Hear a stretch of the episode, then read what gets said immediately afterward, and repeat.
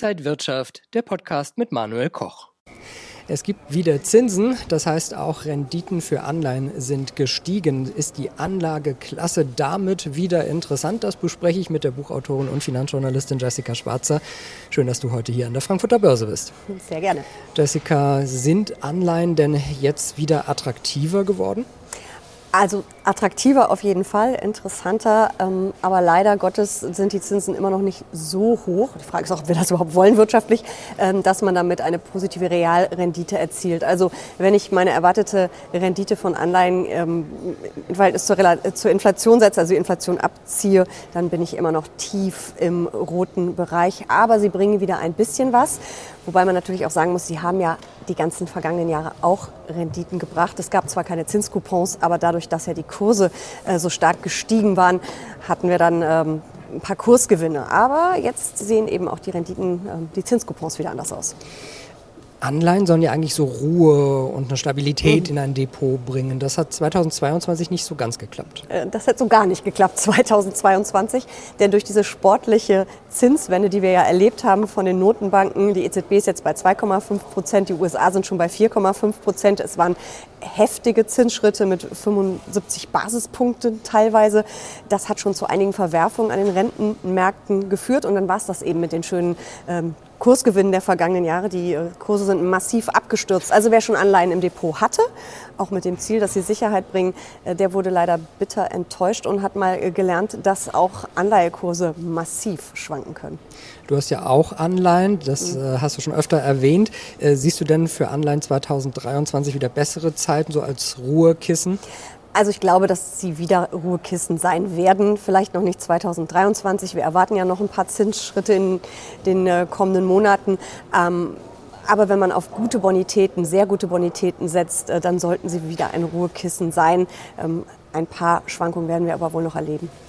Es gibt aber auch äh, spannende Anleihen, die Hochzinsanleihen. Was ist das genau? Wie sieht das da aus?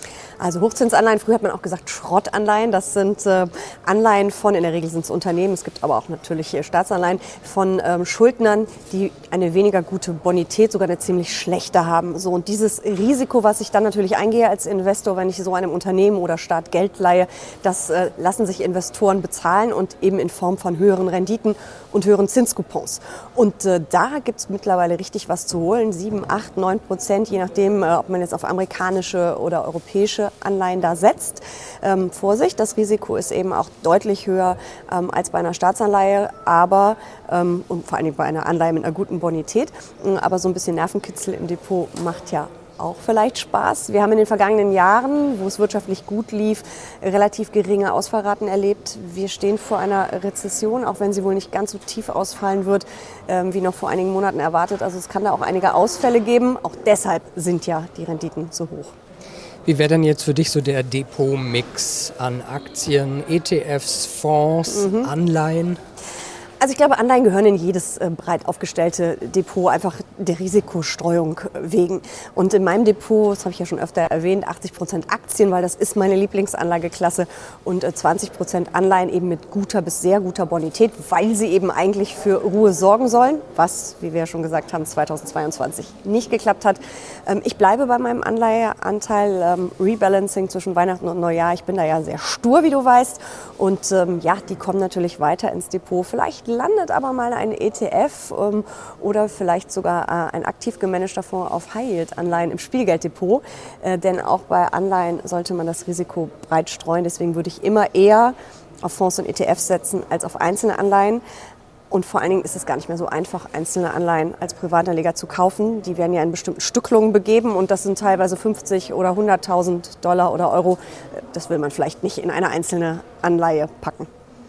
Ja, ein spannendes Thema. Wir werden das auch 2023 genau im Auge behalten. Dankeschön an die Buchautorin und Finanzjournalistin Jessica Schwarzer. Danke, dass du hier an der Frankfurter Börse warst und danke Ihnen und euch, liebe Zuschauer, fürs Interesse. Bleiben Sie gesund und munter. Alles Gute.